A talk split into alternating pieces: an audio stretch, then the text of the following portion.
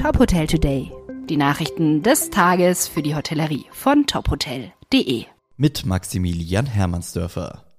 Bernold Schröder bleibt Vorstandsvorsitzender der Kempinski AG und CEO der Kempinski Gruppe. Der Aufsichtsrat hat die vorzeitige Verlängerung des Mandats beschlossen. Das teilte die Hotelgruppe in einer Pressemitteilung mit.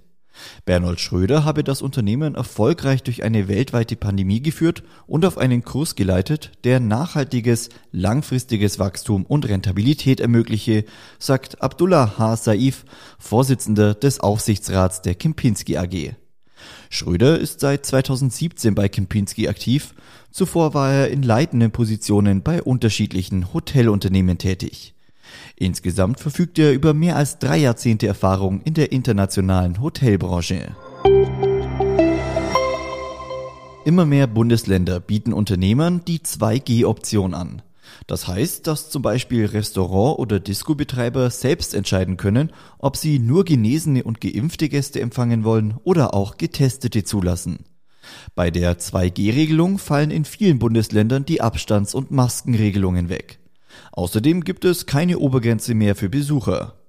Die 2G-Option gilt bereits in Hamburg und Sachsen-Anhalt. Hessen, Berlin, Brandenburg und Niedersachsen planen die Umsetzung ebenfalls. Die Achat Hotels wollen den Ausbau ihrer Premium-Budget-Marke Login Hotels bei Achat weiter vorantreiben. Noch in diesem Jahr soll das Login Hotel Stuttgart-Korntal eröffnen.